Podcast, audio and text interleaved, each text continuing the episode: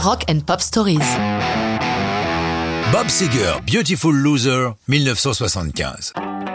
La carrière du grand Bob, Robert Clark Seger, s'est faite en deux fois distinctes. Toute la première partie, c'est Bob en solo ou sous les noms de Bob Seger and the Last Herd ou Bob Seger System. Auparavant, avec ses potes de Detroit comme Glenn Frey, Future Eagles, il se rêve rockstar avec un but que leurs chansons passent à la radio.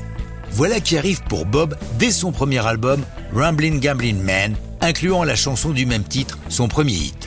Mais pour l'essentiel, son succès demeure local. Il est la star du Michigan. Tout va changer à partir de 1974 lorsqu'il constitue un groupe solide, le Silver Bullet Band. En leur compagnie s'écrivent l'album et la chanson Beautiful Loser. Joli titre, inspiré par un bouquin de Leonard Cohen, Beautiful Losers, avec un S. La chanson parle de ceux qui se donnent des buts sans jamais rien achever. Est-ce autobiographique? Non, répond Bob. Comme tout le monde, j'utilise mon expérience pour écrire, mais je ne suis pas le personnage central de mes chansons. Celle-là lui a donné du fil à retordre, comme il l'a raconté. Je me suis assis en me disant, je vais écrire une chanson qui va s'appeler Beautiful Loser. Je trouvais que c'était un titre vraiment cool, mais je ne savais pas dans quelle direction partir. J'ai dû écrire trois ou quatre chansons intitulées Beautiful Loser, jusqu'à ce que j'arrive à celle qui fonctionnait.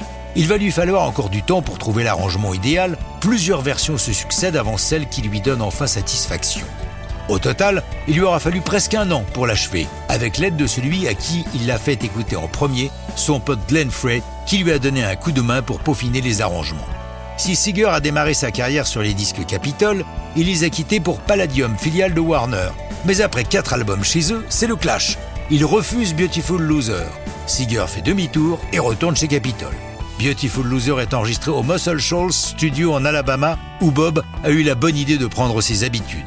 L'album sort en avril 75 et se vend dans les chiffres habituels de Seeger, environ 50 000 exemplaires, principalement chez lui, au Michigan.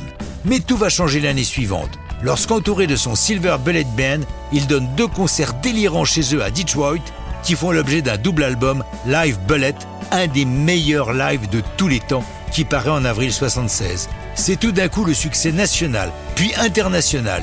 Du coup, ses disques précédents suscitent l'intérêt et l'album Beautiful Loser se vendra finalement au total à plus de 2 millions d'exemplaires. Pour Seeger et sa bande, les hits vont s'empiler avec des classiques comme Still the Same ou All Time Rock and Roll.